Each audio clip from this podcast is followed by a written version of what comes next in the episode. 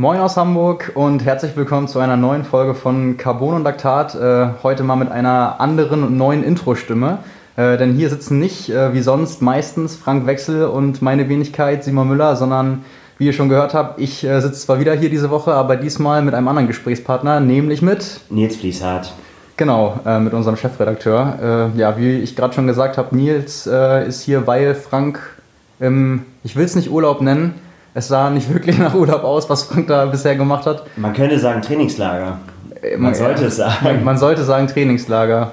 Und äh, mit, wie sagt man so schön, ja, ich meine, was war der Selbstversuch, den Frank gestern und vorgestern unternommen hat? Ja, um das kurz vielleicht äh, äh, zu erklären für alle, die es ähm, nicht auf trimark.de gesehen haben. Äh, Frank hat ein Video gedreht und einen Leidensbericht äh, darüber geschrieben. Er hat am ersten oder zweiten Tag Zweiten, ja. äh, sich Sakalopra vorgenommen und ähm, ja, dabei eigentlich alles missachtet, was man so predigt und äh, was man machen sollte, wenn man im Trainingslager ist. Aber die Wetterbedingungen waren halt so, die Lust war da, sich auszuprobieren und äh, es, er ist fürchterlich gescheitert.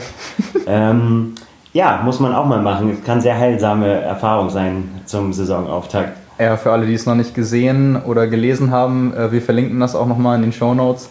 Ähm, sehr unterhaltsam auf jeden Fall, sowohl der Blog-Eintrag in Textform als auch das Video mit äh, ja, der Abfahrt, die noch deutlich schöner aussah und schneller ging als dann der Aufstieg mit, ich glaube, acht Pausen. Äh, von daher ist Frank auch äh, in dem Fall jetzt schon wieder am Anfang äh, präsent gewesen.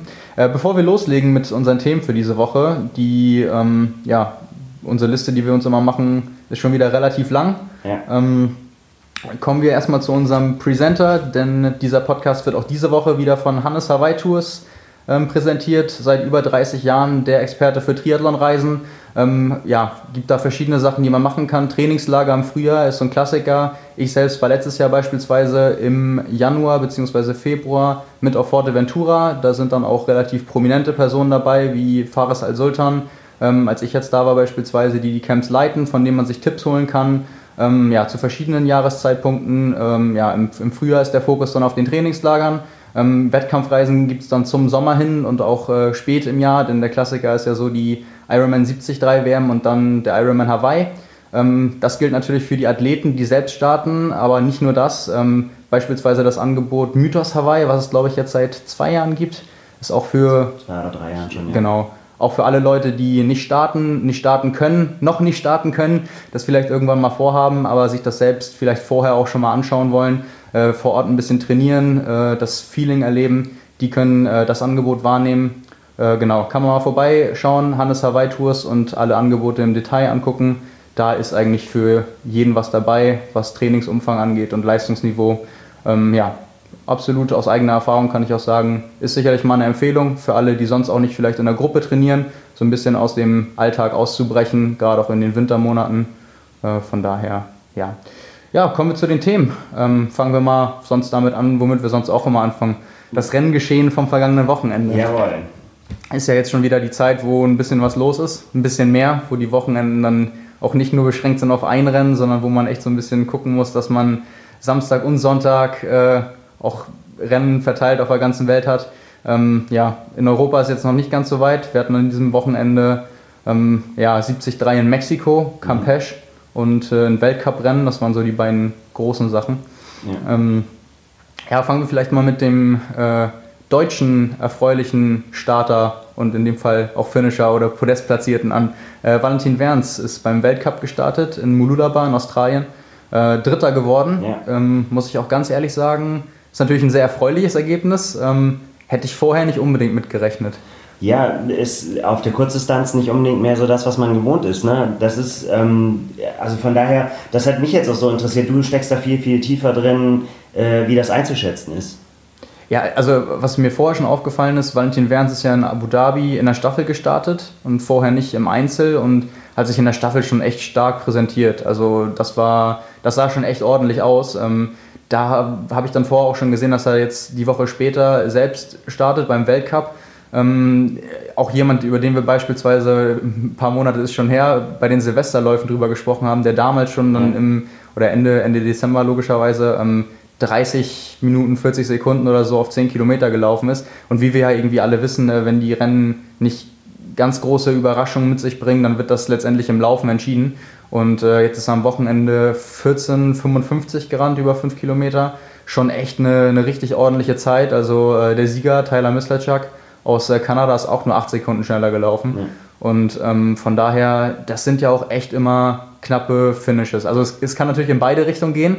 Äh, so ein Ding kann man halt auch mal verlieren. So Klassiker war ja ähm, Justus Nieschlag, der um, beim ersten Weltcuprennen des Jahres um Platz 2 mitgesprintet ist, das ja. dann quasi komplett verloren hat und Fünfter geworden ist. Aber das waren dann keine zwei Sekunden Unterschied. Ja, da sagt die Platzierung überhaupt nichts mehr äh, aus, ne? wenn man nur noch auf die Tabelle guckt. Ja, genau. Ähm, wie, wie schätzt du das ein? Ist da, wie geht da der Plan weiter? Denn äh, es wird ja jetzt langsam, äh, ja, spitzt sich eigentlich ja alles schon auf nächstes Jahr zu. Aber äh, wie, ist der Weg dahin, für, auch für die Leute, die nicht in der Kurzdistanzszene so drin sind? Ja, ich glaube, ähm, also das ganze Quali-Verfahren hatten wir ja so schon, dass es alles sehr, sehr ja, schwierig. Ich sag mal so, für, für jemanden wie Valentin Werns jetzt, der sich beim Weltcup ziemlich gut präsentiert hat, der muss ja letztendlich auch gucken, dass er möglichst viele Punkte zusammenkriegt und die kriegt man in erster Linie, wenn man bei WTS-Rennen möglichst weit vorn landet. Ja. Und dafür musst du halt erstmal aufgestellt werden. Also das liegt dann auch nur zum Teil in der eigenen Macht. Letztendlich äh, wird das anhand verschiedener Faktoren nominiert oder aufgestellt intern erstmal für die, also die deutschen Starter.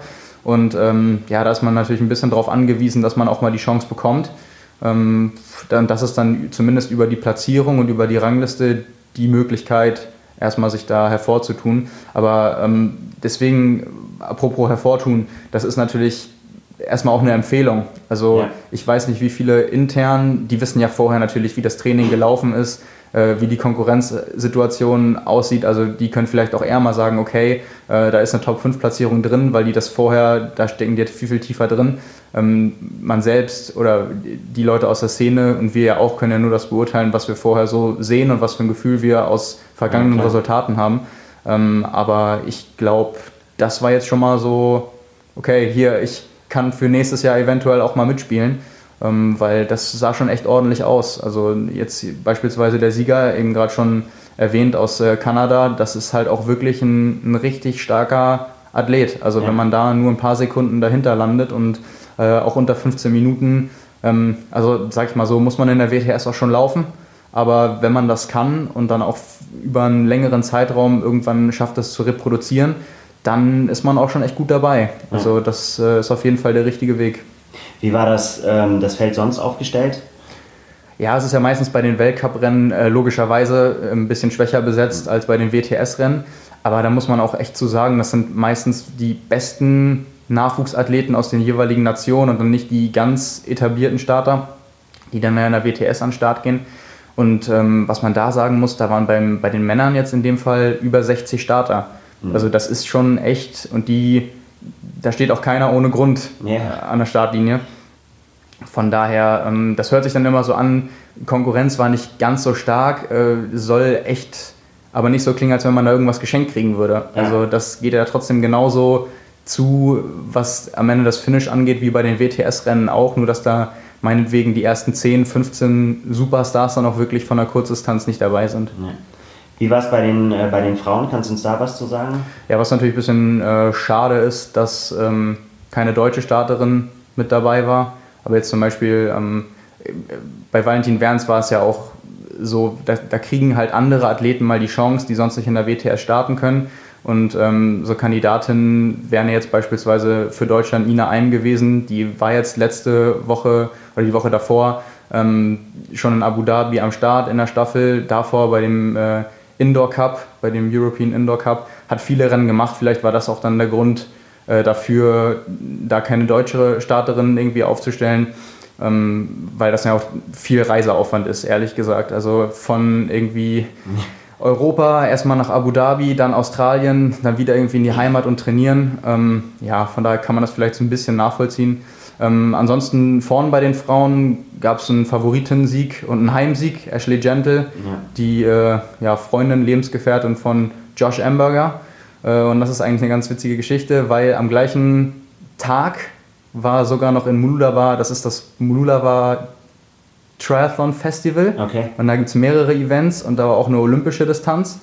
Ähm, und das hat äh, Josh Amberger dann auch, ist ja auch Australier als Heimrennen, so ein bisschen als Trainingswettkampf äh, und Warm-up für Ironman Südafrika genommen, ist da Zweiter geworden äh, über die olympische Distanz hinter Max Newman und ähm, ja, also einfach mal mitgenommen. Aber Ashley Gentle hat da ja schon abgeliefert. Yeah. War, glaube ich, die äh, einzige Frau, die unter 17 gelaufen ist für fünf. Ja. Und ähm, ja, ja, also als starke Läuferin bekannt. Ähm, hätte man vorher, denke ich mal, auch so getippt. Ähm, ist auch so eingetreten. Von daher, ja, in dem Sinne keine große Überraschung. Gut.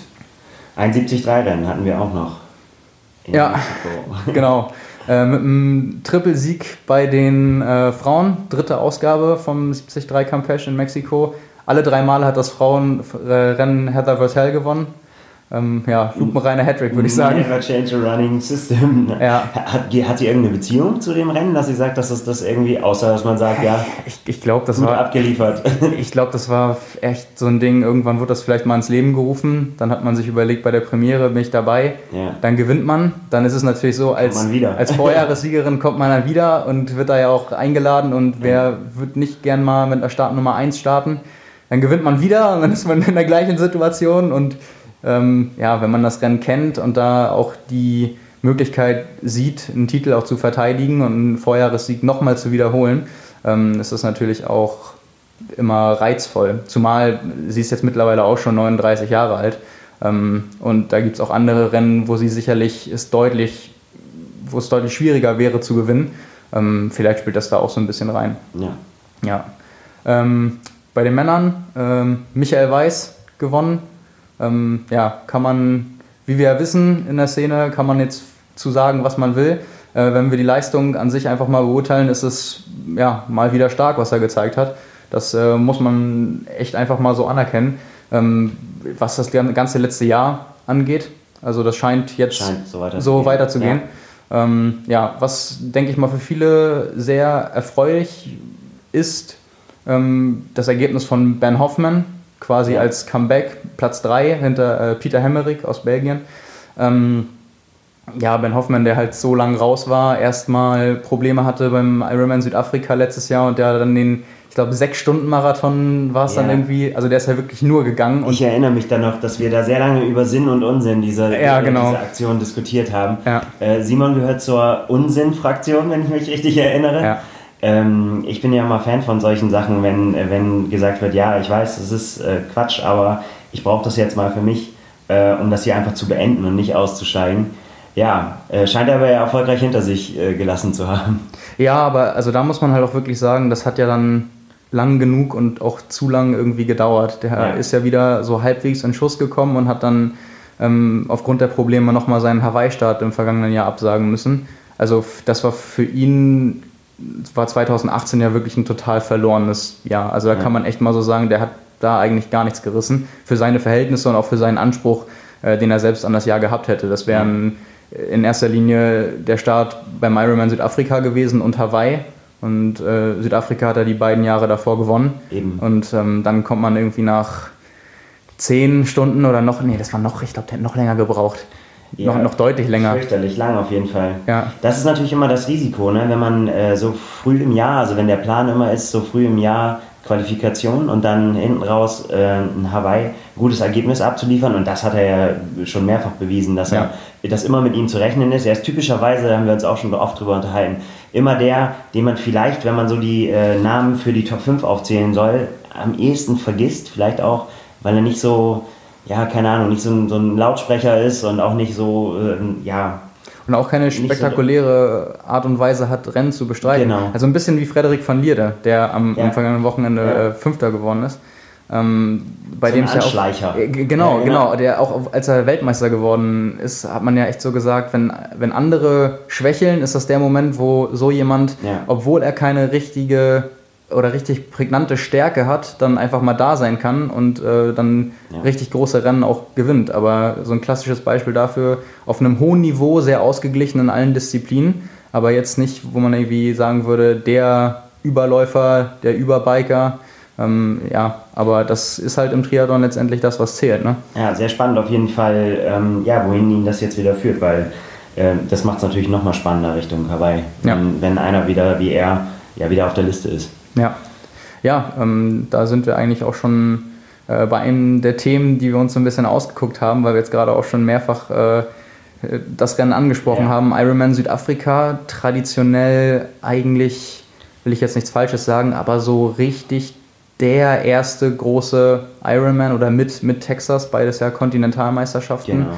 im Jahr. Und äh, warum wir darüber sprechen, obwohl das jetzt fürs kommende Wochenende gar nicht ein, sag ich mal, akutes Rennen ist, ähm, über das wir schon sprechen müssten, beim äh, Durchschauen der ähm, noch nicht mal Startliste, sondern nur Entry-List, auf ja. die man sich erstmal setzen äh, kann, ist uns äh, ja, aufgefallen, dass das auf jeden Fall ein sehr spannendes Rennen wird. Ja, das ist, Liste ist da das gute Stichwort. Also man braucht auf jeden Fall die Liste, damit man keinen vergisst. Deswegen hat es auch gerade geraschelt. Wir müssen auf jeden Fall damit ja. drauf gucken, weil ja. ähm, kann mich echt an wenige Rennen erinnern, wo so viele Namen drauf standen, wo man gesagt hat, okay, jetzt tipp mal die Top 3. Viel Glück. Ja. ja. Und was, was uns natürlich dann am meisten beschäftigt in Bezug auf die Startliste, ist das neue Quali-System weil ja, wir uns halt gesagt haben, Südafrika wird auf jeden Fall das erste Rennen sein, wo Athleten, die natürlich müssen, also muss man ja irgendwie davon ausgehen, dass alles klappt und man sein Rennen irgendwie macht und auch den Anspruch haben muss, in dem Fall den Hawaii-Slot zu sichern.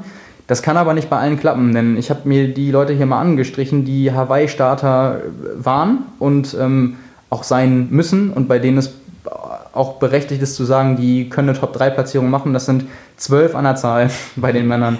Und das ist, das ist ein unglaubliches Niveau. Also um die Namen mal zu nennen, Bart Arnolds ist dabei, Kyle Buckingham, der im vergangenen Jahr gewonnen hat, aus Deutschland, Maurice Clavel, Andy Dreiz, Nils Frommholt, ähm, James Kanama, Tim Don, Ben Hoffman, haben wir gerade schon gesagt, Eneko Janos, David McNamee, Giulio Molinari, Patrick Nilsson und äh, die beiden von Berkels, Tim van Berkel und Jan van Berkel. Ähm, und äh, schon qualifiziert, aber auch auf der Startliste hatten wir gerade auch schon stehen noch Michael Weiß und auch Matt Troutman, der schon qualifiziert ist. Ähm, ja, also quasi 14 Leute, bei denen man sagen kann, denen ist auf jeden Fall eine Podiumsplatzierung zuzutrauen. Ja. Und sagen wir mal, es gibt, also zwei Slots gibt es ja auf jeden Fall. Sagen wir, es gibt drei, sagen wir auch, die, weil sie, Ironman hat ja einen Spielraum, sagen wir auch, es gibt vier.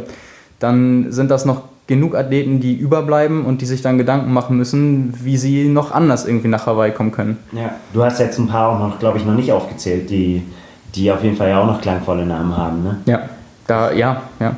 Hast du schon, hast, waren, waren alle Deutschen dabei? Nee, vielleicht ist das auch nochmal interessant, weil auch da könnten es, können es einige sein, ja? Genau, ähm, Markus Liebel steht noch auf der Startliste, äh, Markus Tomschke, ähm, Johann Ackermann steht auch noch drauf. Ähm, der will aber eigentlich Lanzarote machen. Ich glaube, das wäre so eine B-Option äh, bei ihm auf jeden Fall. Äh, wen wir gerade auch noch vergessen haben, aber vorher schon genannt, Josh Amberger, äh, auch noch dabei.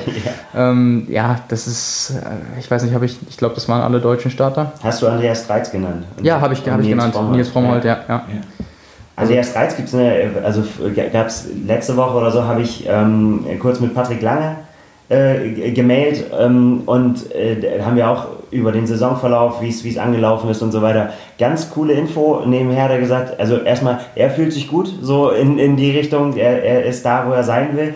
Ähm, aber er hat von sich aus äh, Andreas Dreiz ins Spiel gebracht, mit dem er trainiert hat mhm. und gesagt hat, ähm, achtet mehr auf den, der ist richtig gut drauf. Der Tipp vom Weltmeister, mal gucken. Also ähm, ja. wäre super spannend, ne?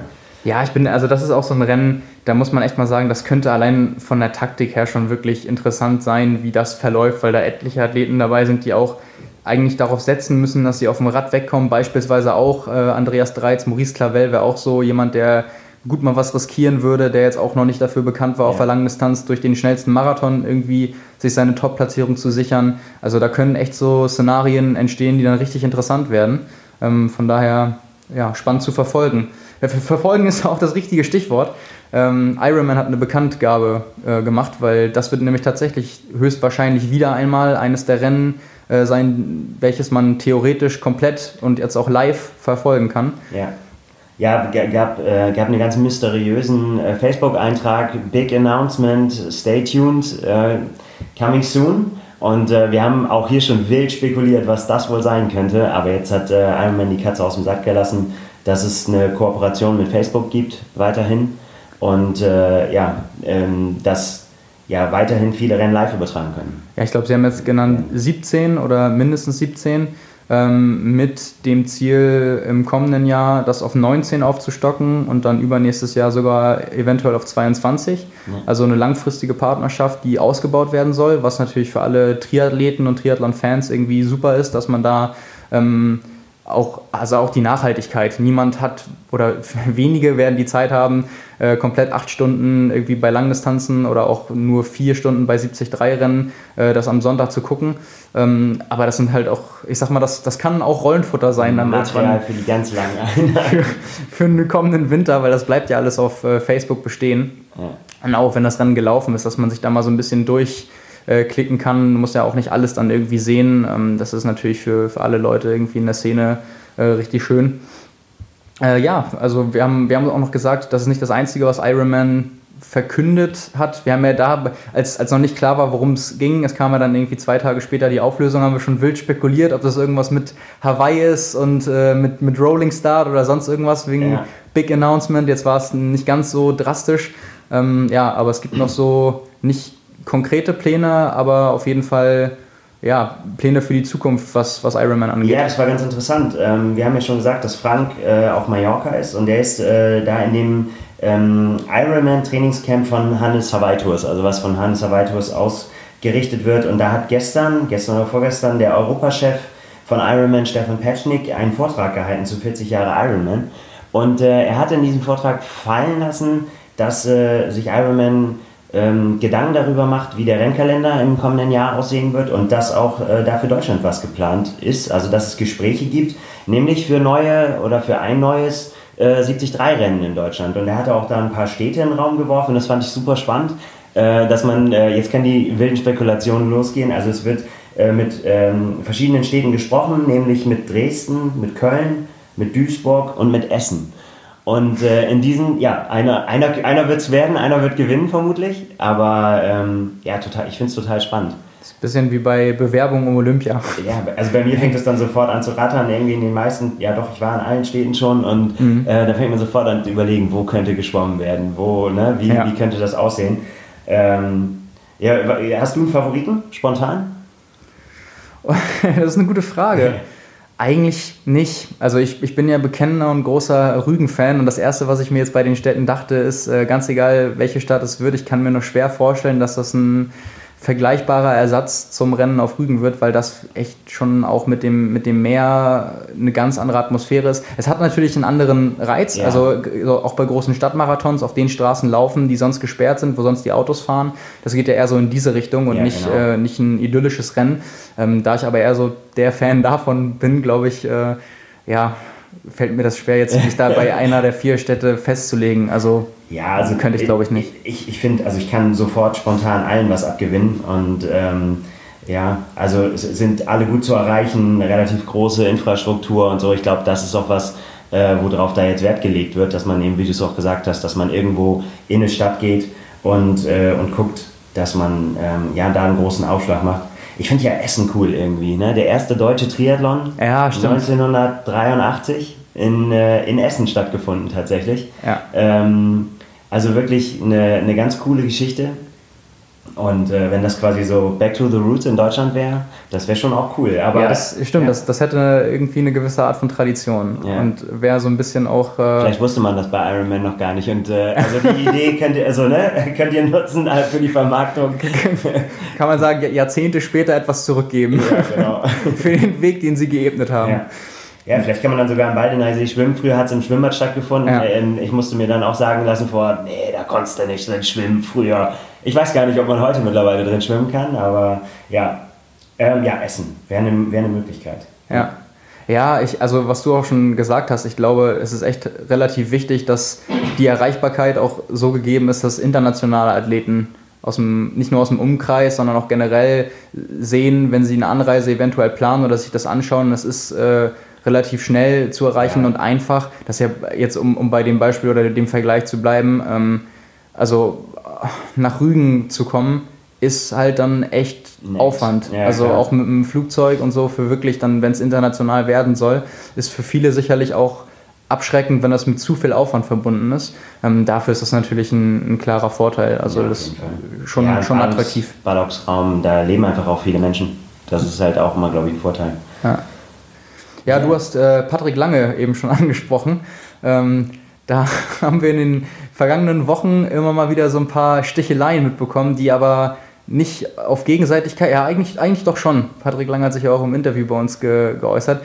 Ähm, da haben wir nämlich so ein bisschen schon in den vergangenen Tagen drüber geredet, um Rivalitäten im Triathlon, weil wir sonst ja immer den Eindruck haben, dass die Szene relativ harmonisch ist. Also ja. auch ähm, untereinander. Also dieses klassische, ähm, beim Startschuss äh, sind wir mal kurz für acht Stunden, keine Freunde mehr, äh, aber danach ist alles okay und selbst so Athleten die, äh, wie, wie Jan Frodeno und Sebastian Kienle, wenn die äh, beide in Girona sind, jetzt worüber wir auch letzte Woche gesprochen haben, äh, dass die dann auch zusammen trainieren, ähm, ja, das äh, eigentlich gibt es da keine, in, sag ich mal vorsichtig gesagt, Feindschaften. Da kommen eigentlich alle gut miteinander aus und profitieren davon und suchen auch regelmäßig oder unregelmäßig regelmäßig den Austausch.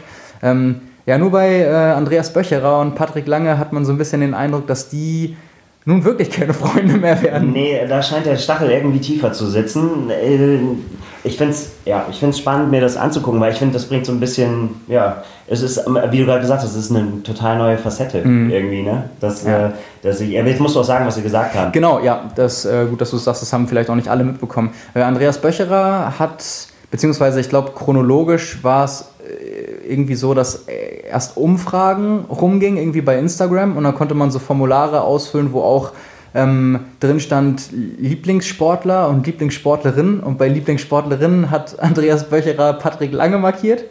Ja. Ähm, und wie ging das mit dem, mit dem Zitat nochmal los? Was war da der Auslöser dafür, dass Patrick bei uns im Heft gesprochen hat? Da war, ging ja auch irgendwas der ganzen Sache voraus. Ach so, genau. Äh, unser Kollege Marvin hat ja das Interview geführt mit Patrick Lange und hat dann äh, Patrick auf, ja, sag ich mal, die Anschuldigung ähm, der Konkurrenz, also in dem Fall von Andreas Böcherer, angesprochen und dann fiel auch wohl irgendwas, also ging auch wieder um Windschattenfahren und sowas. Und dann hat äh, Patrick ja auch klar gesagt, äh, für mich ist Andreas Böcherer kein, äh, kein A-Profi.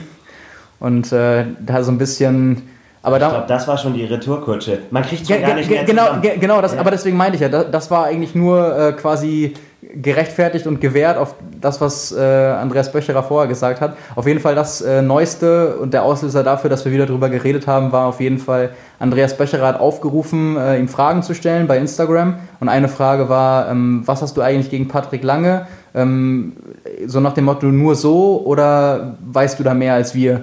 Ähm, und dann hat er einfach nur geschrieben, ich mag einfach keine Lutscher. Tja, also frei heraus. Ähm, ja, äh, ja, wir beobachten das mal. Gibt es irgendwie ein Rennen schon, wo, wo, wo klar ist, dass sie beide an der Startlinie stehen? Noch nicht wirklich, ne? Nee, ich glaube, das wird es auch frühestens auf Hawaii geben.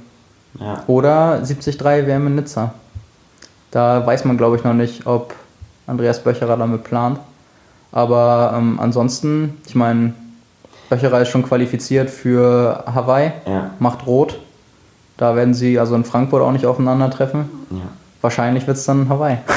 Ja, wird spannend. Also ähm, im, im vergangenen Jahr war es ja so, dass Patrick Lange dann auf Sebastian Kienle direkt zugegangen ist bei der Pressekonferenz, die zumindest sich unterhalten haben. Ich ja, bin, äh, wir werden das beobachten, sagen wir mal so, wie, wie die beiden auseinandergehen. Aber es ist tatsächlich interessant. Also ähm, da bräuchten wir jetzt tatsächlich Frank, der uns von früheren Rivalitäten erzählen kann, die wir beide noch nicht so mitbekommen ja, haben. Ja, absolut. Ähm, aber so in, in jüngster Vergangenheit äh, ist es ja tatsächlich wirklich, gehen ja alle sehr, sehr pfleglich miteinander um. Ja, total. Also äh, es hat natürlich auch beides irgendwas für sich. Ne? Es ist natürlich schön, dass es gerade in so einer kleinen Sportart der Fall ist, dass alle miteinander auskommen und man sich irgendwie in gewisser Form auch so unterstützt, dass man, wie gerade eben schon gesagt, also es wird nicht da anderen irgendwie die Tür vor der Nase zugeschlagen. Wenn man gemeinsam in Trainingslagern ist, dann wird auch zusammen trainiert. Ja. Du hast auch gerade erzählt, Patrick Lange, Andreas Dreiz, ähm, ja quasi auf dem Papier Teamkollegen, aber irgendwo auch äh, ist Triathlon auf der langen Distanz eine Einzelsportart und äh, große Rivalen, aber äh,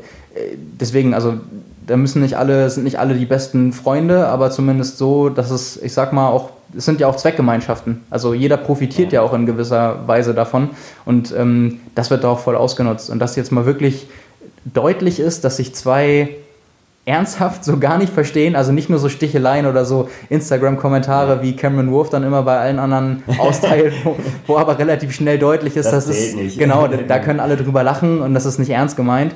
Ähm, ja, das ist relativ selten. Also ich weiß auch nicht, wann man das das letzte Mal so richtig erlebt hat. Also auch über, über so einen längeren Zeitraum. Einfach so eine Grundhaltung. Also nicht eine Situation, die eskaliert, sondern wo wirklich klar ist, äh, mhm. Person X kann mit Person Y einfach grundsätzlich ähm, ja, fast schon kein Wort wechseln, ohne dass es irgendwie scheint zu eskalieren. Aber deswegen mal sehen. Also wenn die beiden aufeinandertreffen oder auch mal wieder bei der Pressekonferenz äh, stehen, ob die sich dann die Hand geben. Ähm, ich würde es mir irgendwie wünschen, es wäre schon blöd, wenn das so komplett eskalieren würde, aber. Ja, ich finde auch, dann, also äh, letztendlich beobachtet man das ja auch mit einem Schmunzeln, ja, letztendlich irgendwie. Ja, klar. Weil es, ja, wie soll man sagen, es ist auch so ein bisschen Kindergarten, ist es ja schon auch. Ja. Ähm, weil, ja, wir beobachten das mal weiter. Ja, genau. Ja, äh, viel gerade schon zum äh, Renngeschehen erzählt. Äh, wollen wir ein bisschen noch das Material abdecken, denn da gibt es ähm, einige ja, Neuheiten und Neuigkeiten. Genau, da gab es so ein paar, äh, paar Meldungen in den vergangenen Tagen, die sich äh, lohnen auf jeden Fall, dass wir da nochmal drüber sprechen. Eine ist, das ist jetzt ein bisschen rumgegangen, auch ähm, äh, betrifft den Radhersteller Stevens, der ein Rad zurückruft. Da wärst du auch von betroffen gewesen. also Theoretisch, geht, ja. Genau, es geht konkret um das Super Trofeo ähm, aus den Jahren 2014 bis 2017. Da ist bei, wie Stevens das nennt, Materialbeobachtungen aufgefallen, dass es Probleme mit dem Vorbau geben kann. Genau hat sich Stevens darüber nicht ausgelassen, was mit dem Vorbau passieren kann. Ähm, Fakt ist klar, wenn irgendwas mit dem Vorbau passiert, ist das keine gute Sache, weil das auf jeden Fall zu einem Unfall führen kann. Und sowas führt in der Regel zu sogenannten freiwilligen Rückrufen. Das heißt, der Hersteller ruft auf, äh, warnt davor, dass weiter mit dem Produkt gefahren wird und äh, bietet, und das ist in diesem Fall auch so einen kostenlosen Austausch an. Sprich, wer es noch nicht mitbekommen hat oder wer auch noch nicht ähm, direkt angeschrieben wurde von seinem Händler und ein Originalrad hat mit dem Originalvorbau aus diesen Jahren, der kann zu einem Stevens-Händler gehen und kriegt dann in, so sagt Stevens zumindest, sehr kurzer Zeit äh, einen neuen Vorbau installiert, kostet nichts, ist alles, ähm, ja, ist maximal kurz ärgerlich, aber wenn es der Sicherheit dient, ist das auf jeden Fall immer eine gute äh, gute Geschichte, dass die Hersteller da auch eben ein Auge drauf haben. Also ähm, die Formulierung ist dann immer, kann in seltenen Fällen zu Problemen führen. Mhm. Das ähm, sind in der Regel dann auch Einzelfälle. Ja. Aber es ist halt mehr als ein Fall und dann reagieren die Hersteller auch. Was ja auch ja. gut ist im Sinne der Sicherheit, auf jeden Fall. Ja, klar. Ja, ja wenn ich mir nicht äh, letztes Jahr ein neues Rad gekauft hätte, hätte es mich auch betroffen. Ja. ja. Hast du es verkauft? Ja. Das heißt, derjenige dann jetzt zu seinem Steven Sindler geht. Ja, Stimmt, den, den kenne ich sogar persönlich. Dem soll ich den Tipp vielleicht auch mal geben, falls er das noch nicht mitbekommen Wäre ein hat. feiner Zug. Ja, auf jeden Fall. Na klar, das, das mache ich. Nee, ähm, genau, das, äh, das dazu. Auch für alle als Informationen, die dies eventuell gerade von den Hörern betrifft. Ähm, ja, außerdem ist äh, auch noch ein komplett neues Rad vorgestellt worden. Genau, es gab äh, ein, ja, kann man schon fast sagen, ein Klassiker hat eine neue Version bekommen. Ähm, wir waren bei der Präsentation äh, des neuen Cervelo P5 was ja so ein, ähm, ja, das, da klingelt es bei ganz vielen, ein, ein extrem beliebtes Rad. 2012 wurde das vorgestellt und äh, ist ja relativ unverändert durch die, durch die Jahre gegangen, gehörte aber immer zu den beliebtesten und zu den, ähm, ja, und auch zu, zu, zu schlagkräftigen Rädern, wurde auch sehr lange noch gefahren von Profis. Mm, und äh, das gibt es jetzt in der neuen Version. Sehr interessant. Wir werden in der kommenden Ausgabe äh, da einen ausführlichen Test drüber haben ähm, wo wir durften uns halt schon fahren und, und äh, erste Eindrücke sammeln. Interessantes Rad. Interessanterweise wieder ein Rad, ähm, was UCI-konform ist, das heißt, man kann es auch beim Zeitfahren einsetzen. Äh, und das bildet dadurch halt so einen gewissen Gegenpol zum äh, sehr polarisierenden äh, P5X. Ähm, was ein reines Triathlonrad ist, voll ausgelegt auf die Bedürfnisse von Triathleten, haben wir jetzt das Gegenstück, das P5, ähm, was eher auf die Bedürfnisse von Zeitfahrern ausgerichtet ist. Aber Cervelo hat trotzdem die Triathleten mit im Auge gehabt, hat, äh, bietet Boxen an zur äh, Verpflegungs- und ähm, äh, Materialmitnahme. Ähm, ja, und, und die große, der große Unterschied ist es wieder ein neues Scheibenbremsrad. Daran kann man sich jetzt langsam gewöhnen. Also alle neuen Räder, die jetzt rauskommen werden, werden mit dem Scheibenbremsstandard rauskommen. Ähm, wir haben da auch schon drüber gesprochen im Podcast und auch im Heft schon äh, das viel thematisiert. Es gibt viele gute Gründe. Nicht alle werden sagen, wir brauchen das unbedingt, aber ähm, das ist was, an was man sich gewöhnen werden muss, wenn man sich in naher Zukunft ein Rad kaufen möchte. Also da gibt es äh, ein neues Rad. Ähm, ja, spannende, spannende Geschichte. Was, was mich da gewundert hat, wenn ich es richtig beobachtet habe, dann ähm, jetzt auch am, am Rennen vom äh, vergangenen Wochenende in Mexiko, äh, Ben Hoffmann und Frederik van Lierde, beides Cervelo-Athleten, ähm, vorher auf dem P5X unterwegs gewesen, jetzt auf dem P5. Ja. Ähm, er hat mich ehrlich gesagt ein bisschen gewundert. Kann natürlich Marketinggründe haben, auch, ja. dass man sagt, wir wollen das neue Rad jetzt auch äh, im, im Rennen äh, gepusht sehen. Kann aber einfach auch daran liegen, ähm, dass die Ausrichtung der Räder eine komplett andere ist, auch was die Fahrgeometrie angeht. Das heißt, das äh, P5X ist darauf ausgelegt, wirklich ein geradeausläufer zu sein. Einfach sagt, okay, Triathlon ist ein Rad äh, äh vonnöten, wo das einfach lange, schnell geradeaus fährt und ähm, möglichst stabil, äh, ja, einfach ein stabiles Fahrverhalten gibt. Ähm, beim P5, so haben die Entwickler gesagt, haben sie sich eher darauf konzentriert, äh, was die Zeitfahrer wollen, mhm. äh, für die das in erster Linie gebaut ist. Und ähm, da ist dann doch ein agileres Rad gefahren, also gefragt mit äh, ja, agilerem Handling, ähm, ja, flinkeres Lenkverhalten, äh, schneller im Antritt. Und es gibt eine ganze Menge äh, Triathleten, die solche Räder auch bevorzugen. Also äh, das ist tatsächlich so ein bisschen Geschmackssache und ähm, äh, da lohnt tatsächlich auch mal eine Probefahrt, weil das einfach ein ganz anderes Fahrverhalten ist. Mhm. Es fährt sich dann deutlich eher wie ein, äh, wie ein Rennrad, würde ich sagen. Also wie ein sehr sportliches Rennrad. Und äh, ja, wenn man das mag, dann, dann, dann, treibt einem das richtig so ein, so ein Grinsen ins Gesicht. Also da gibt es ähm, ein paar Beispiele für. Äh, das ist, wir werden eins davon, äh, werden wir bald äh, in, in naher Zukunft auch im, oder haben es schon im Test gehabt. Wir haben es auch äh, auf YouTube schon kurz angekündigt, das neue Pinarello äh, Bolide, wie es ausgesprochen wird, mhm. habe ich jetzt gelernt. Ähm, das ist auch so ein, so ein Wiesel. Also auch eins, ähm, ja, was, was deutlich agiler ist als mancher, ja, wie soll man sagen, Langläufer. Also ja. sehr stabile Räder. Eins, und das ist ein ganz, äh, ganz gutes Stichwort, eins nämlich dieser sehr stabilen Räder ist ähm, das Cube Arium. Und auch da gab es jetzt gerade vor ein paar Tagen die Meldung, dass, äh, dass da einen Nachfolger gibt, das Arium C68 SLT nennt sich das. Ähm, Triathlonrad, Triathlon-Zeitfahrrad, beziehungsweise Triathlonrad, muss man in dem Fall sagen, weil Cube sich auch entschieden hat, sich nicht den UCI-Stempel zu holen für dieses Modell, sondern mhm. zu sagen, wir gehen voll auf die Bedürfnisse der Triathleten und bauen ein Triathlonrad. Und ähm, da habe ich, als ich jetzt mir durchgeguckt habe, was so Neues, so ein bisschen geschmunzelt, weil wir hatten das äh, Rad von, von einigen Monaten äh, im Test und ähm, da muss ich sagen, ich war wirklich voll des Lobes für dieses Rad. Mir ist fast nichts eingefallen, was man daran kritisieren könnte. Bis auf genau zwei Dinge, nämlich, äh, dass der Schlauch des Trinksystems ähm, untergeklemmt werden muss. Das heißt, man, man kann ihn schon aus dem Wind nehmen, aber man musste ihn so festklemmen. Und das hat halt jedes Mal bedeutet, dass man die Hand vom Lenker nehmen äh, muss, um ihn auch wieder festzumachen. Also zweimal mhm. pro Trinkvorgang. Ähm, und äh, da war der Vorschlag, dass ein Magnet besser wäre. Also Veränderung Nummer eins: das neue Trinksystem am Cube hat einen Magneten, der den Schlauch festhält. Und das zweite war, dass wenn man ähm, auf sehr ruppiger Strecke gefahren ist, das Trinksystem nicht dicht war. Man hat dann, äh, war ziemlich schnell, ähm, also das hat alles ganz gut funktioniert und auch das Nachfüllen und so weiter war alles gut, aber die Dichtlippen haben nicht gehalten, so dass alles voll gesprenkelt war. Also man mhm. war da gut beraten, da nur Wasser reinzumachen. Mhm. Ähm, ja, Änderung Nummer zwei, es gibt einen kleinen Schieberegler, der, mit dem man äh, das öffnen kann und dann die Flasche entleeren an, an der Verpflegungsstation in, die, in das integrierte Trinksystem und dann wieder zumachen. Also alles dicht, Änderungen umgesetzt, so kann das öfter mal sein. Ich, ich, würde sagen, die haben sich die Verbesserungsvorschläge mal richtig zu Herzen genommen. Ähm, ja, wenn man dir so zuhört, was mir gerade auch mal wieder auffällt, ich glaube, die Frage habe ich dir auch noch nie gestellt. Äh, du bist ja wirklich, äh, wie, man, wie man unschwer erkennen kann oder hören kann, äh, Radexperte ja. und ja auch unser ähm, ja, Testfahrer in nahezu allen Fällen. Ähm, wie viele Räder bist du schon gefahren?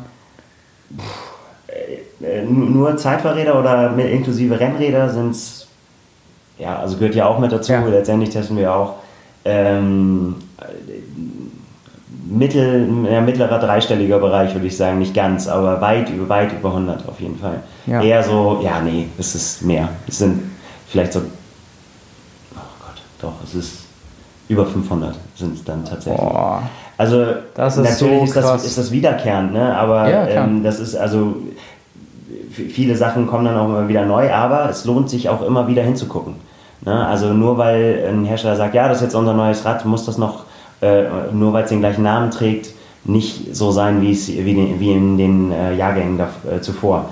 Ähm, ja, da bekommt man einen ganz guten Überblick, wenn man, äh, wenn man einfach, offensichtlich. Ja, also weil, weil, weil, weil es so, so typische Charakteristiken sind, ähm, die ein Entwickler seinem Rad mitgeben kann. Ne? Also mhm. und, und, so läuft es ja auch. Also man, die überlegen sich ja vorher, in welche Richtung soll das Rad gehen. Und so war es jetzt auch zum Beispiel ja beim Cervelo, dass man sagt, okay, wir wollen jetzt ein Rad haben, was sowohl Zeitfahrer als auch Triathleten nutzen können, aber wir haben jetzt erstmal die Triathleten haben äh, das P5X bekommen sozusagen, jetzt sind die Zeitfahrer dran und die kriegen das P5.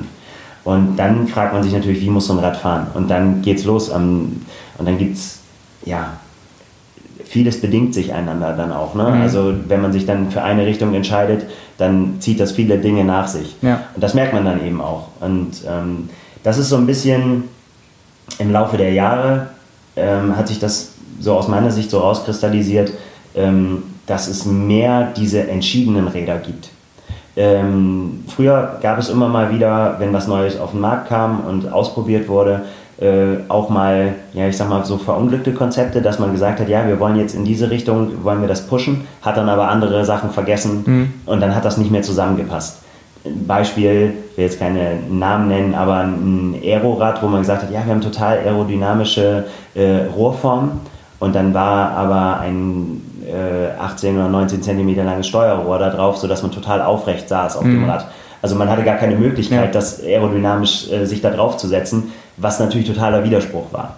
Und ähm, das ist weniger geworden. Also das erklärt vielleicht auch so ein bisschen, ähm, wenn man, ja, also so eine Generalkritik an, an Fahrertests ist ja häufig, ja, das ist ja alles, ihr redet ja nur positiv von den Rädern und äh, das ist, das, das, ne, man nie hört man was Negatives, liegt zum großen Teil auch daran, dass es so richtige Ausreißer, vor denen man warnen muss, immer seltener gibt. Mhm. Es lohnt natürlich immer trotzdem drauf zu gucken und zu überprüfen, ob das wirklich so ist ja. und ob äh, das immer alles funktioniert, was, äh, was der Hersteller so anpreist. Und das muss man auch. Und das äh, muss man auch kritisch äh, sehen, aber man muss nicht auf Kleinigkeiten äh, vermeintliche Sachen raufhauen und sagen irgendwie so, ja, weil das das Einzige ist, was man gefunden hat, mhm. wie ein Schlauch, der nicht per Magnet geklemmt wird. Ja. Das kann man im Zweifel dann halt auch noch selbst erledigen. Aber das macht es nicht zum schlechten Rad, sondern wenn mhm. einfach alles gut ist, dann kann man das aus meiner Sicht auch so benennen. Ne? Das ist halt, äh, das ist einfach das Gebot der Fairness auch. Ja, ich, also, das ist jetzt ein bisschen stumpf, aber ich frage mich bei den Preisen halt auch echt immer, wenn wenn das nicht so wäre, dass man wenigstens sagen könnte, dass es, es ist ein gutes Rad, einfach objektiv betrachtet und klar, jeder hat andere Vorlieben ja. und äh, andere Positionen und dem einen kommt das entgegen und dem anderen so, das äh, spielt natürlich auch noch eine Rolle, aber wenn man es einfach mal versucht, das Rad als solches zu betrachten und da zum Entschluss kommt bei ja, teilweise ja 5.000 bis 10.000 Euro oder noch mehr, dass da wirklich grundlegende Dinge ähm, einfach schlecht sind, dann ist das aber auch, also das kann ich mir auch einfach schwer vorstellen. ähm, also sicherlich, ich rede ja gerade auch mit jemandem, der wahrscheinlich schon alles erlebt hat. Ja, klar. Also ähm, ja. da, da gibt es genug Beispiele. Also vor allen Dingen auch, weil ja natürlich auch nicht bei allen ähm, Herstellern der Produktionsprozess auch in der eigenen Hand liegt. Mhm. Also bei fast keinem mehr. Ja. Ähm, sprich, die, die Rahmen werden entwickelt und werden dann in Asien produziert und äh, im Optimalfall, oder nicht im Optimalfall, sondern es sollte eigentlich der Regelfall sein, ist, dass eine sehr ausführliche Qualitätskontrolle stattfindet, ähm, dass vor Ort äh, jemand ist von der Firma, der, der schon Zwischenkontrollen macht, der Tests macht, der nach, nach standardisierten Verfahren, die exakt die gleichen sind, die auch hier in Deutschland dann äh, mit in der Entwicklung schon äh, stattgefunden haben und das darüber kontrolliert wird. Aber auch, äh, ich habe es auch schon erlebt, dass äh, Hersteller Testräder geschickt haben und gesagt haben, so, das ist unser neues Rad. Dann hat man sich draufgesetzt und es war unfahrbar. Also man konnte einfach, das war äh, so wabbelweich, dass man gesagt hat, das kann nicht euer Ernst sein. Ähm, Korrespondenz mit dem Hersteller, ich habe gesagt, das kann nicht sein. Wir schicken euch ein neues Rad. Neues Rad, genau das gleiche Thema. Hat im Ende dazu geführt, dass ein Modell komplett nicht auf den Markt gekommen ist, weil der ganze Container Schrott war. Da gab es halt ähm, war es mangelnde Qualitätskontrolle, war es ein Konstruktionsmängel, wissen wir nicht. Aber der Hersteller war so überzeugt von seinem Rad, dass er es rausgeschickt hat. Ähm, offensichtlich ohne sich vorher selbst mal draufgesetzt zu haben, weil dann hätte er es gemerkt. Ja. Ähm, ja, also von daher, äh, da, da, sind natürlich immer eine Menge Unbekannte drin. Und dass ein Rad so teuer wird, äh, hat natürlich auch ja, viele Gründe, weil letztendlich bewegen wir uns ja dann im Triathlon auch wirklich, äh, es soll immer noch ein bisschen besser werden als das Modell zuvor. Und bei dem Stand, den wir mittlerweile erreicht haben, wird es natürlich auch immer schwerer, noch immer ein bisschen was rauszukitzeln. Mhm. Und dieses bisschen, was man noch rauskitzeln kann, wird immer teurer, weil es letztendlich immer, ja, immer mehr Entwicklungsaufwand äh, bedeutet. Es wird immer komplizierter, ähm, was leichter zu machen zum Beispiel. Mhm. Ja, da sind die letzten Gramm, die man rausholen kann, der, das wird dann irgendwann unverhältnismäßig. Ja, und ähm, ja, spannend zu beobachten, wohin ja. da die Reise geht. Jetzt haben wir sehr ausführlich über Räder gesprochen ja. und über Material, ähm, wo wir aber gerade, das haben wir ja so ein bisschen als News eingebunden. Eine andere News, die uns erreicht hat, ist äh, die Kooperation von der ITU mit äh, der Anti-Doping-Abteilung des Internationalen Sportgerichtshofes. Ähm, ja, und äh, das, sage ich mal, Besondere daran ist, dass die ITU jetzt Vorreiter ist, ist der erste Verband, sage ich, oder nicht, nicht Verband, oder ist die erste Kooperation äh, von einer Federation, glaube ich, ist es dann. Ja. Was, was ist das, das deutsche Wort davon? Ja. Ist es tatsächlich? Ja. ja. Auf jeden Fall ähm, die erste Kooperation, die da eingegangen wurde. Ähm, ja, also da scheint sich gerade ein bisschen was zu tun. Die scheinen sich auch Gedanken zu machen. Und ähm, ja, das ist natürlich, in, ich habe es mit Frank auch in einer Folge schon, ich glaube, es war sogar letzte Woche, dass vor dem, also die Internationale Triathlon Union hat ja eine Online-Seite, bei der man die Rennen live verfolgen kann, mhm. auf äh, Triathlon Live. Und die haben jetzt einen komplett neuen ähm, Online-Auftritt und auch äh, mit mehr Berichterstattung in Videoformat, mit Interviews vorher und nachher und das alles noch ein bisschen ausführlicher. Und ein Werbeslogan äh, vor dem äh, WTS-Auftakt in Abu Dhabi war dann, dass die so ein bisschen, habe ich auch den Vergleich gebracht, äh, die ganzen Champions League ähm, gegen Rassismus-Kampagnen, ja. Äh, ja, ähm, war da halt so gegen Doping. Das war ähm, Love Triathlon, Love Clean Sport. Und ähm, ja, also dementsprechend äh, spiegelt das jetzt die Nachricht auch echt wieder, dass ähm, die sich Gedanken machen und da auch offensichtlich neue Wege gehen. Was das jetzt irgendwie für den Testpool heißt und ähm, für die Art und Weise, wie getestet wird oder die Anzahl der Tests, da hatten wir jetzt eine, in der letzten äh, Folge eine ausgiebige Übersicht mal gegeben an Statistiken. Ähm, das weiß man noch nicht, aber ich finde, das ist schon mal wenigstens ein Signal, dass sich da offensichtlich Gedanken gemacht werden. Ja, und es ist auch cool, wenn Triathlon da mal vorangehen kann, ne? als Sportart. Genau, ja. ja. Also da werden sicherlich auch noch weitere ähm, folgen. Also die Abteilung gibt es, glaube ich, auch erst seit Anfang 2019. Mhm. Und ähm, ja, sind halt jetzt da total im Aufbau. Und ja, das ist ja, wie du gerade schon sagst, schön mal zu sehen, dass äh, Triathlon bei all dem, was da vielleicht noch kommen wird, äh, da mal sagen kann, okay, wir hatten jetzt auch mal den Anspruch, irgendwie da äh, fortschrittlich zu sein und ja. sofort von Beginn an da mitzumischen. Ja, äh, eine sehr schöne Entwicklung.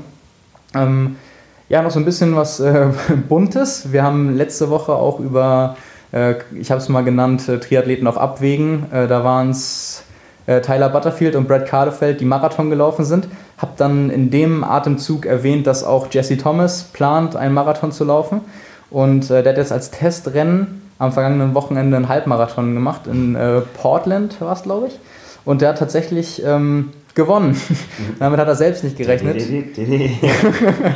ja, das war ähm, wohl auch ein sehr anspruchsvoller Kurs. Ähm, auch was sehr cool ist, äh, jeden, den das so ein bisschen mehr interessiert, der lädt auch alles bei Strava hoch. Ähm, ist 1, 8 und 7 Sekunden gelaufen, also Stunde 8, 7 Sekunden. Ähm, war relativ knapp, ähm, eigentlich nur ein Testwettkampf, auch nicht irgendwie aus, ausgeruht oder so. Und äh, was dann besonders cool für ihn oder für die ganze Familie war, ähm, seine Ehefrau Lauren Flashman äh, war ja ganz lange und ziemlich gute Marathonläuferin in äh, Amerika und äh, ist schon lang nicht mehr aktiv und macht das auch nicht mehr so richtig ambitioniert.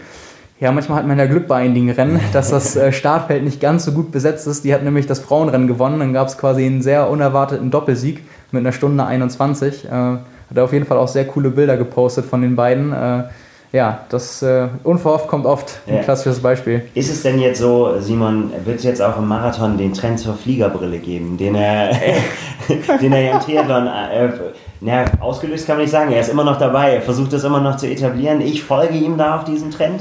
Ähm, mal gucken. Vielleicht wird das jetzt unter Läufern ja auch das neue heiße Ding. Das wäre genial. Ja, Jesse Thomas ist ja so ein Trendsetter, ne? Also mit seiner, mit seiner Brille oder mit Flat Bruce. Den ja. gibt es ja jetzt auch schon. Der ist ja auch schon international geworden. Äh, disziplinübergreifend und sportartenübergreifend. Genau. Das ähm, muss man vielleicht auch kurz erklären. Also der ähm, Mann postet sich vor seinem, ich weiß gar nicht, hat er es erfunden? Nee, ich glaube nicht, das ist schon länger. Nee, das kommt von äh, Freund von ihm, der amerikanischer Marathonläufer ist, ja. Laufprofi. Ja. ja. Er legt sich auf den Boden mit seiner Ausrüstung, die er braucht für, für den jeweiligen Start, wie gesagt, sportartübergreifend ja. und äh, macht ein Foto davon, von der ganzen Aktion und da gibt es echt sehr, sehr coole Sachen. Highlight war dieser Fünfkampf, was war das? Oh, das war mit, das war mit Kajak mhm. und mit Skilanglauf, glaube ich. Ja. Und dann, das war, ich weiß nicht, wie hoch die Leiter sein ja, musste. Muss ein Fotostudio mieten wahrscheinlich dafür, aber gut. ja, das gleich, der, der, hat gleich seinen Rennplan aufgestellt und dann fürs ganze Jahr Flat Bruce vorproduziert mit allen Sachen, ja, ja. die er braucht.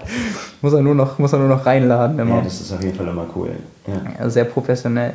Ähm, genau, bevor wir äh, zu unseren Kategorien der Woche kommen, wo wir uns, wie ich finde, auch mal sehr spannende Sachen äh, dieses Mal rausgesucht haben, haben wir noch ähm, zwei Sachen in eigener Sache. ähm, einmal unser neues Heft, was ähm, ab morgen erscheint genau. oder am, am Kiosk ist, ähm, das neue Magazin. Und ähm, ja, vielleicht so ein bisschen als Überblick, was die Themen angeht.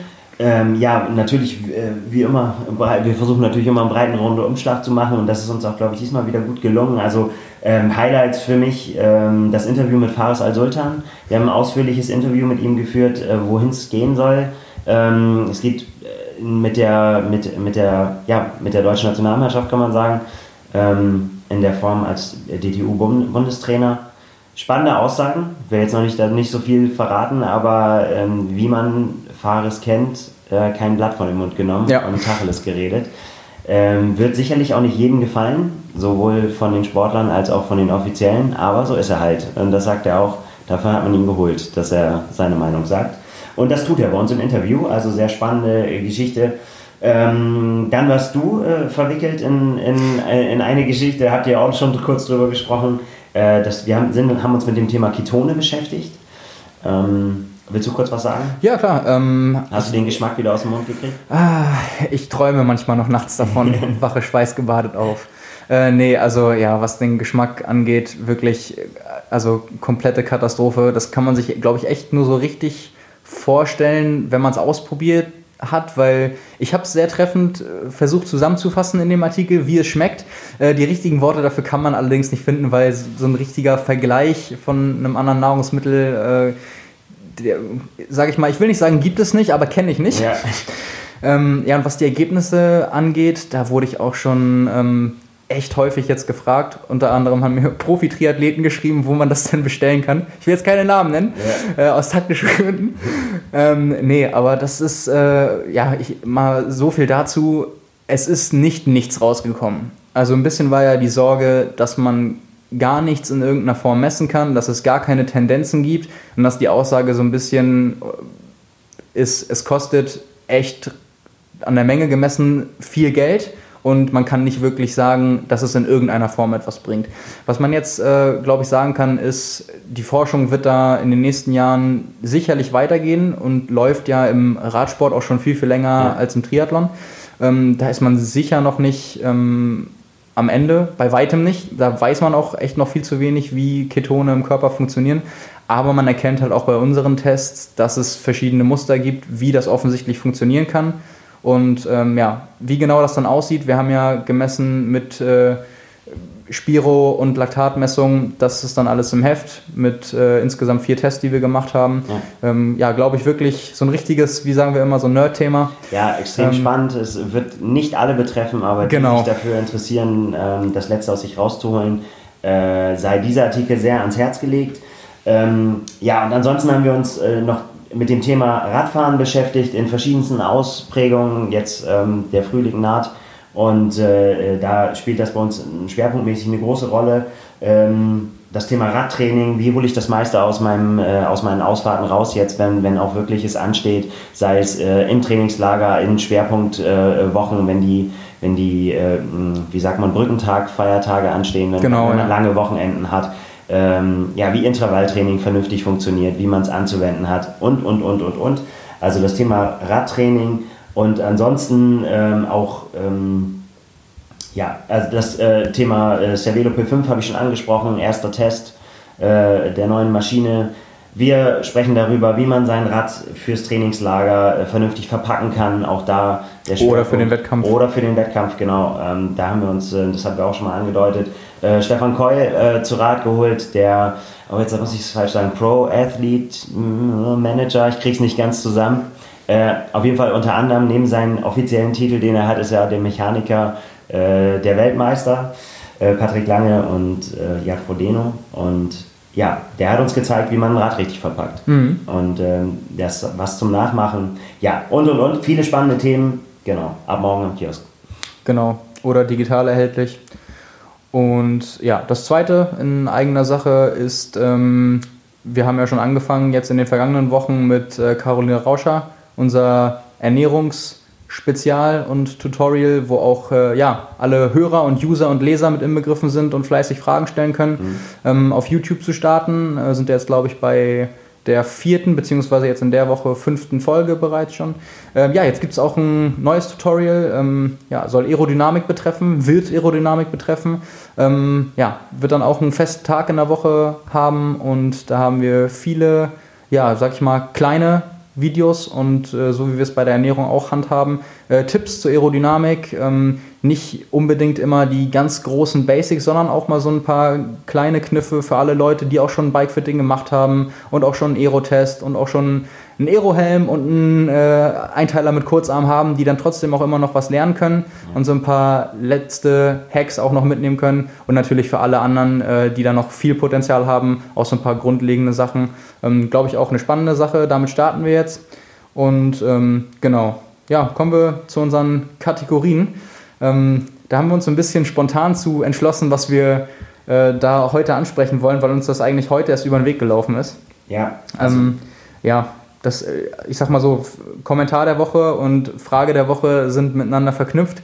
Und eigentlich äh, hast du mich ja darauf gebracht, letztendlich. Ja, genau. Äh, der Doc Brad Sutton meldet sich ja ab und zu mal in, äh, in seinem Blog mit kontroversen, ähm, ja doch kann man schon so sagen, eigentlich ja. ist fast jeder Blog kontrovers, den er, den er macht. Ähm, man kann ja nicht bei Brad Sutton immer davon ausgehen, die ganze Triathlon-Welt macht etwas und hält es für sinnvoll. Es gibt einen, der das Gegenteil sagt und das ist Brad Sutton. Und äh, das war auch in diesem Fall so. Simon, möchtest du zusammenfassen, was Brad Sutton diesmal gesagt hat? Ähm, ja, genau. Ich habe mir das gerade schon notiert. Äh, den Blog-Eintrag werden wir auch nochmal in die Show Notes packen, für alle, die es nachlesen können. Oder auch äh, den, ja, ich sag mal, ich habe jetzt einen Teilauszug als Kommentar der Woche mal rausgenommen. Äh, das Ganze ist ein bisschen länger, ähm, um vielleicht einen Abriss einmal zu geben. Es geht darum, inwiefern man Leistungsdaten und Trainingssteuerungen von Hilfsmitteln wie Sportuhren, Powermeter, ja, Wattmessung, Pace, Herzfrequenz überhaupt ähm, so grundsätzlich braucht oder ob man einfach nur das gute alte Körpergefühl zu Rate ziehen sollte. Ähm, und letztendlich war das Endstatement von Brad Sutton, was ich dann so ein bisschen als Kommentar rausgesucht habe, ähm, wenn man aufs Ganze gehen will, sollte man sein Powermeter an seinen, äh, an seinen Konkurrenten verkaufen, den man am meisten fürchtet. Davon wird man einen Benefit haben. Ähm, und dann meinte er am Ende auch so seine Meinung. Ähm, ja, also ich bin noch nicht auf die Idee gekommen, mir irgendwas für fast 1000 Euro zuzulegen und es danach äh, an meinen größten Konkurrenten zu verkaufen. Aber wenn mich das schneller macht, soll ich das vielleicht mal ausprobieren. Ja, also das Interessante an seinem Statement ist halt, dass er sagt, ähm, er, er bezeichnet Daten als die größte Sucht im Triathlon. Ähm, sein, seine Beobachtung sein, also er macht ja auch Age Grouper Camps irgendwie mit seinen Coaches, ja. ähm, dass sich Triathleten viel zu sehr äh, von Daten leiten lassen und ähm, ja, alle Einheiten aufzeichnen, sammeln, auswerten und dass seiner Meinung nach dadurch das Körpergefühl verloren geht und dass das das Einzige sei, was man wirklich bräuchte. Und äh, dass er das für seine ähm, dass er sich mit dem allen beschäftigt hat und das alles jahrelang gemacht hat und dann da wieder von abgekommen ist. Und ähm, wenn ich es richtig äh, gelesen habe oder auch in Erinnerung habe, ist, dass äh, Daniela Rief ist sein, ähm, ein, eins seiner Beispiele, die ohne Daten unterwegs ist. Und äh, wer ja, sollte. Ni Nikolas Spirik als ja. krasses Beispiel, die seit 13 Jahren außerhalb von Wettkämpfen keinen einzigen Leistungstest in irgendeiner Form hatte, weder eine Diagnostik oder einen 400 Meter Schwimmtest oder einen FDP-Test oder äh, ja, irgendeine Leistungsüberprüfung. Äh, ja, seitdem er sie coacht, 13 Jahre, sagt er, Daniela Rief, äh, wie er, glaube ich, geschrieben hat, noch mit Herzfrequenz unterwegs, aber auch kein Powermeter am Rad. Mhm. Äh, genau, und die ähm, passen dazu die Frage der Woche, die wir in diesem Fall jetzt an uns beide selbst gestellt haben. Brauchen wir Leistungsdaten bzw. Kontrolle im Triathlon? Weil da bin ich ganz ehrlich, da stimme ich echt nicht mit ihm überein. Ich muss auch wirklich sagen, bei vielen von seinen Blog-Einträgen tue ich das selten zu 100 Prozent. Ähm, ist ja auch so ein bisschen, glaube ich, sein Ziel, da möglichst viel, was heißt möglichst viel, aber schon beim einen oder anderen anzuecken, äh, was ja aber auch eigentlich ganz schön ist, weil man sich dann über sowas mal Gedanken machen kann. Ja. Und vor allem zu sehen, diese Beispiele, die er bringt, dass es funktionieren kann. Ich finde aber so diesen, gerade diesen Transfer, den er zieht von Daniela Rief und Nicolas Spirik zu den Age-Groupern, die er betreut, ähm, ich finde, der Vergleich hinkt einfach ein bisschen, weil da ganz viele andere Faktoren reinspielen. Einmal tatsächlich einfach der Spaß. Ich kenne super viele Leute, denen es einfach Spaß macht, viele Daten aufzuzeichnen und die auch dann auszuwerten. Und es geht halt, da steht vielleicht echt nicht an erster Stelle, das Maximum rauszuholen. Also dieses, ja, dann geh doch lieber eine halbe Stunde mehr trainieren. Das sind dann vielleicht auch nicht Leute, die ähm, irgendeine Meisterschaft gewinnen wollen ja. oder sonst irgendwie. Ähm, bei Profis ist es natürlich so, ab einem gewissen Level bist du so austrainiert, da macht dich das vielleicht auch einfach nur äh, oder verunsichert dich das auch einfach nur, weil du weißt, du wirst die ganz großen Sprünge nicht mehr machen. Du bist auf einem so hohen Level, dass es alles, ähm, ja, plus, minus, das, das ist einfach, das glaube ich, so ein bisschen die Feinfühligkeit, sage ich mal, gefragt.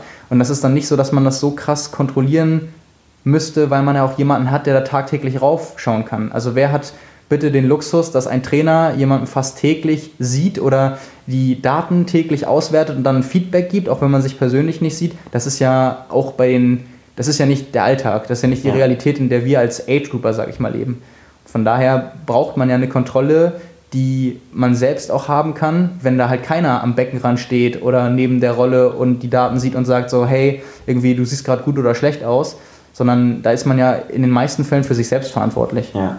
Und ähm, das, ein zweiter Punkt, den ich auch überhaupt nicht nachvollziehen kann, wie er den außer Acht lassen kann, und da fehlt vielleicht auch der Transfer tatsächlich zu den Age-Groupern, ist tatsächlich auch die Kontrolle fürs Pacing im Wettkampf. Also wenn, wenn er sagt, alles weg, Uhren weg, alles, alle Messungen, die man hat, weg, dann äh, passiert doch genau das, was wahrscheinlich jeder, der noch am Anfang seiner Wettkampfkarriere steht, schon erlebt hat. Man läuft äh, äh, los und denkt irgendwie so, oh, ich bin viel zu langsam und äh, merkt dann nach dem ersten Kilometer, wenn es piept, dass man sich ganz fürchterlich geirrt hat, mhm. dass man viel zu schnell unterwegs war. Ja. Also das Körpergefühl, das man ja bestimmt in, im Training auch entwickelt und für seine Trainingseinheiten hat, ähm, das muss man ja aber erstmal dahingehend entwickeln, dass man weiß, wie fühlen sich denn, äh, wie fühlt sich eine bestimmte Pace denn überhaupt an? Was ist denn das überhaupt? Ne? Genau, und wenn, und wenn du halt Jahrzehnte dreimal am Tag oder mehr trainierst, dann kennst du deinen Körper ja auch so gut, dass du diese Einschätzung für dich selbst haben kannst. Aber das ist ja auch nicht der Normalfall. Also ja. von daher, das, das sehe ich ganz genauso. Ähm, man muss ihm halt auch sagen, es ist jetzt kein Beispiel dafür, dass er einfach auf irgendwas ähm, rumhackt, ohne sich da Gedanken zuzumachen, weil er, wie du es gerade schon gesagt hast, er hat gesagt, glaube 1971 war es, dann hat er die erste Laktatmessung für Trainingssteuerung gemacht, in den 80er Jahren schon mit Wattmessung gefahren, er ist einfach ja. wieder davon abgekommen. Aber ich, ich glaube einfach, weil dieser ganze Blog-Eintrag auch so eher unter dem Stern stand, ähm, ja, schon so ein bisschen Tipps für Age-Grouper. Also yeah. nicht irgendwie andere Pros, äh, ihr habt gerade keinen Coach zur Hand, genau. äh, so könnt ihr euch selbst helfen, sondern allgemeine Tipps. Und da finde ich nämlich auch so dieses Trügerische, gerade auch bei, wenn man schon ein Wattmessgerät hat und Leistungsdiagnostiken macht und FDP-Tests fährt, dann kann man das ja wirklich in einer sehr kleinen Range schon abschätzen, was man fahren kann. Und dann kann man wirklich auch mit den Zahlen mal verhindern, dass man in, in der ersten halben Stunde, wo sich alles noch frisch anfühlt, genau. ganz groben Unfug treibt und sich selbst das ganze Rennen mit kaputt macht. Und dass es bei Profis nicht so ist, weil die letztendlich auch eine andere Renndynamik haben mit in der Gruppe fahren oder ja. taktieren. Das gibt es ja normalerweise auch, zumindest auf der langen Distanz äh, bei den Age-Groupern nicht. Ja. Und deswegen, ja, weiß ich nicht, würde ja, ich ihm da nicht andere, recht geben. Genau, ich, also lange Rede, kurzer Sinn. Anderer Punkt ist die Aerodynamik. Wie soll man da Verbesserungen messen, ohne, äh, ohne, ohne dass man einen Wattwert hat? Wird, wird nicht möglich sein. Und ich meine, äh, da gibt es auch genügend Beispiele, äh, dass wenn man sich da nicht drum kümmert, dass dann da auch Unfug bei rauskommt. Ja, ähm, ja also lange Rede, kurzer Sinn. Wir stimmen dem nicht überein. Also, und, äh, also das wäre tatsächlich mal spannend, das vielleicht auch mal mit einem, äh, mit, also vielleicht mit Daniela Rief auch zu besprechen, wie sie das sieht, ähm, warum sie das tut und ähm, wie es ihr damit geht. Aber ich kann, selbst wenn man da die Profimeinung, wie du schon gesagt hast, vielleicht eine andere sein kann, kann ich mir, kann ich das nicht als allgemeingültig stehen lassen. Nee, das, also ich, ich finde, das, das Schöne ist natürlich auch für viele Athleten gilt nicht das Gleiche. Jeder funktioniert anders und es ist eine Fähigkeit eines Trainers oder Coaches auch zu erkennen, dass vielleicht Athlet XY jemand ist, der sich der so eine Leistungstests viel zu hoch bewertet und sich dann viel zu viele Gedanken macht. und, Frage, und vielleicht ist Nicolas Spirik dann einfach jemand oder eine Athletin, die das so verunsichern würde, dass es einfach komplett gestrichen wurde. Das ist dann ein unglaubliches äh, Verhalten des Coaches, das so anzupassen. Aber ich finde halt, das sollte nicht der allgemeingültige Ratschlag sein, den man weitergeben sollte, zumal er nimmt ja den Erfolg als Maßstab. Also so dieses hier, ich praktiziere das ja. und ähm, die Resultate geben mir recht. Mein Lieblingsbeispiel, es gibt aber in Norwegen so eine Trainingsgruppe, mhm. die macht komplett das Gegenteil und ja. die ist gerade auch dabei, auf Kurz- und Mittel- und vielleicht auch irgendwann Langdistanz echt mal neue Maßstäbe zu setzen. Ja. Und von daher wäre ich da, er, er, ist ja immer da sehr reißerisch und stellt das dann so als die Wahrheit dar. Und er sagt zwar, es ist, es ist, es ist, ja, er sagt am Ende zwar, es ist nur meine Meinung, ja. aber so wie das geschrieben ist, ist es ganz deutlich so, das ist Unfug, das ist Unfug, du brauchst es nicht, du brauchst es nicht. Das ist so dieses anderen, die eigene Meinung so in den Kopf hämmern. Und ich finde, da sollte man halt abwägen, was für ein Typ Athlet ist man, welche Ziele verfolgt man, wie gut kennt man sich schon selbst. Und äh, letztendlich, ich kann da auch nur für mich sprechen und für ganz viele, die ich kenne, ähm, das macht auch einfach Spaß, sich über Jahre die Entwicklung anzugucken. Und äh, das ist ja, glaube ich, auch einer der Gründe, wofür man das macht. Also mal fünf Jahre zurückzugucken und im, im Idealfall, wenn alles geklappt hat, ohne Verletzung und so, wie weit man auch irgendwie gekommen ist und wie schwer damals Leistung XY fiel und dass, ähm, dass man einfach darüber so weit hinausgewachsen ist, dass man sich gar nicht mehr vorstellen kann, wie das irgendwann mal äh, das Wettkampftempo sein konnte. Das ist halt ein schönes Gefühl und das könnte man nicht haben, wenn man das nicht irgendwo abspeichern könnte und es immer mal wieder als Vergleich rausholt. Ja, und es gibt natürlich auch Abstufungen ne, von, äh, von den Extrembeispielen, die er nennt, zu wirklich nur das Nötigste messen und sich daran einfach ranhangeln und dadurch verhindern, dass man einen groben Unfug treibt. Ja, genau. Dann, äh, dann ist ja auch schon viel, viel gewonnen. Ja, also. genau. Wo wir gerade schon bei Trainingssteuerung sind, haben wir natürlich noch eine Einheit der Woche. Hau sie ähm, raus. Ich hau sie raus. Das ist eine Radeinheit äh, von Horst Reichel. Ähm, dreimal zwölf Minuten, immer aufgeteilt in 15 Minuten Max und dann anschließend 2 Minuten 45 im Sweet Spot Bereich. Ähm, ja, also kann man sich ausrechnen, das Ganze jeweils viermal hintereinander, dann zweimal Satzpause. Äh, in dem Fall gefahren die 15 Sekunden im Bereich so 480 bis 560 Watt. Danach die 2 Minuten 45, so 270 bis 290 Watt. Ähm, ja, das ist schon ordentlich. Äh, als Satzpause jeweils 13 und 10 Minuten. Das, was man jetzt da, wenn man wieder äh, in geheimer Mission auf Strava unterwegs, ähm, was man da so sehen konnte. Ja, finde ich eigentlich eine sehr coole Einheit, sehr abwechslungsreich, kann man mal ausprobieren. Äh, vielleicht nicht unbedingt mit den äh, Wattzahlen, ähm, ja, aber mal ein bisschen was anderes. Genau. Kannst du dir sowas merken, wenn du, wenn du dir, wenn du so eine Aufgabe gestellt bekommst? Also oder musst du immer dann das irgendwo hinschreiben, ich was du tun musst? Ich, ich bin ja bekennender Rollefahrer. Ja, ich hörte davon. genau, und ich habe es ganz oft, dass ich, wenn ich komplexe Programme habe beim Einfahren, mir das nochmal angucken muss, was ich gleich zu tun habe. Ich glaube, ich müsste, also, mir, ich müsste mir sogar einen Zettel schreiben. Also ich müsste mir tatsächlich sagen, von Minute zu Minute muss ich das machen. So, also sonst, ich würde es einfach... Ja, also so, so Tempo-Wechselgeschichten sind da echt noch, finde ich immer für mich das Schwierigste, mir das irgendwie zu merken. Ja. Also irgendwie so, drei, drei, 30, so. genau, so, ja. so 30 Sekunden Sprint, dann Minutenzahl X im FTP oder im Sweetspot-Bereich und dann nochmal oder ja. so. Und dann mit welche Wattzahl in der Pause, wenn das alles noch dabei steht, äh, muss ich zwischendurch manchmal auch noch irgendwie nachgucken. Aber ähm, so komplex wird es zum Glück dann auch irgendwie selten. Ich finde, beim Schwimmen ist es noch viel schlimmer. Oh ja. Beim aber da, da, hat man ja meistens noch einen Zettel dabei. Ja, aber ich muss da ja jedes Mal drauf gucken. Ich vergesse das ja, wenn ich jedes Mal, wenn ich da vorne wieder ankomme, wieder vergessen, was ich auf den nächsten Ja, das, das, das, stimmt. Ja, ja, aber das ist vielleicht auch nur mein Problem. Ich nee, nee, nee, das ist glaube ich ein Klassiker. Sonst äh, auf den Zettel wird echt immer, wenn man weiß, man hat die Teilaufgabe jetzt abgearbeitet, dann schaut man nochmal rauf, äh, was jetzt zu tun gibt. Ähm, ja, Genau, ich glaube, damit wären wir am Ende. Ja. An dieser Stelle würde ich mich auch gern für nächste Woche abmelden.